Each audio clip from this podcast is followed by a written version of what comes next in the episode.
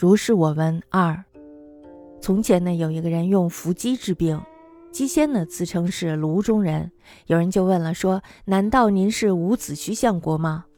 姬仙就说了：“那是他用过的暗语，我是真的以此为号。”姬仙的药方有时见效，有时不见效。姬仙说：“我能够治病，却不能够治命。”有一天呢，这个姬仙降坛到了牛希英老丈家。杨公呢称牛老先生的字有两个读音，不知道是不是这两个字。牛老先生的名惠英，娶前母安太夫人的堂妹。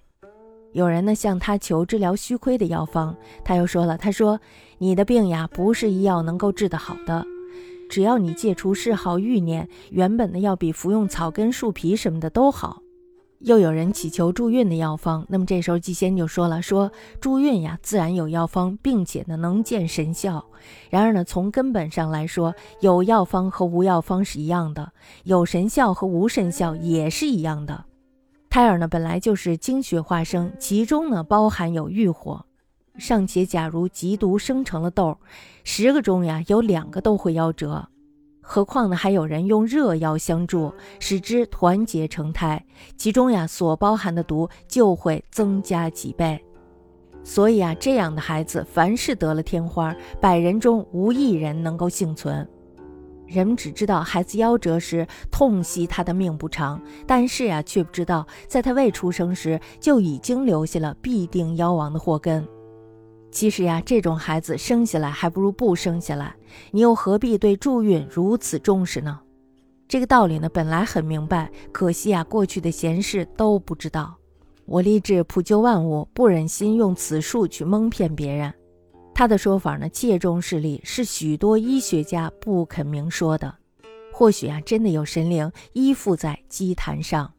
我又听说呢，刘继珍先生曾经与他谈论医道。吉仙说呀，您喜欢用人参补虚亏，虚亏之症呢分为许多种，而人参治疗虚症也是有针对性的，并不能包治百病。就脏腑而言吧，人参的力量呢只能达到上焦、中焦，却不能到达下焦。从血液循环、元气周流来说，人参的药力呢只能达到气分，达不到血分。那些肾虚阴亏的人用人参滋补，怎么会有好处呢？非但没有帮助，阳气偏盛的症象会更加的灼热炽盛了吧？况且呀，古时的药方有生参和熟参的区别，如今的人参呢，采到手里就立刻被蒸熟了，哪里还有什么生参呢？古时候的人参呢，产自上党，并有中央的土气，所以呢，药性温厚。先是入中焦。如今呢，上党的人参土气已经衰弱了，只好用辽参，而辽参呢兼有东方的春气，因此呢，药性发生时先到上部。即使以药而论，也是各有所不同。但愿呀，你能慎重使用。刘继珍呢却不以为然。我不懂医道，就一同记了下来，等到精通此道的人来论定吧。先阳公言有伏击治病者，自称炉中人。问其五相国耶？曰：彼自隐语，吾真以此为号也。其方时效时不效？曰：吾能治病，不能治命。一日降牛杖西应，杨公称牛杖子，作此二字音，未知是此二字否？牛杖会患，举前母安太夫人之从妹。家有几虚损方者，先判曰：君病非药所能治，但恶除嗜欲，远胜于草根树皮。又有起重子方者，先判曰：重子有方，并能神效；然有方与无方同，神效亦与不效同。夫精血化生，中含欲火，上毒发为痘，始终必损其二。况注以热药，况注以热药，湍结成胎，其运毒必加数倍。故每逢生痘，百不宜全。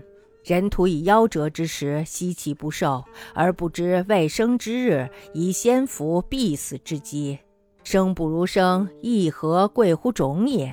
此理甚明，而惜贤未悟。山人志存祭物，不忍以此术欺人也。其说众理，皆医家所不肯言，或真令鬼平治于。又闻刘继珍先生常与论医，即先曰：公不须好用身，夫虚正种种不同，而身之性则专有所主，不通治各症。以藏腑而论，身为治上焦中焦，而下焦不治焉；以荣位而论，身为治气分，而血分不治焉。肾肝虚与阴虚而补以身，拥有忌乎？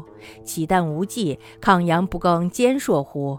且古方有生身熟身之分，今采身者得忌争之，何处得有生身乎？古者身出于上党，并中央土气，故其性温厚，先入中关。今上党气结，唯用疗身，并东方春气，故其性发生，先生上部。既药论亦各有运用之权，愿公审之。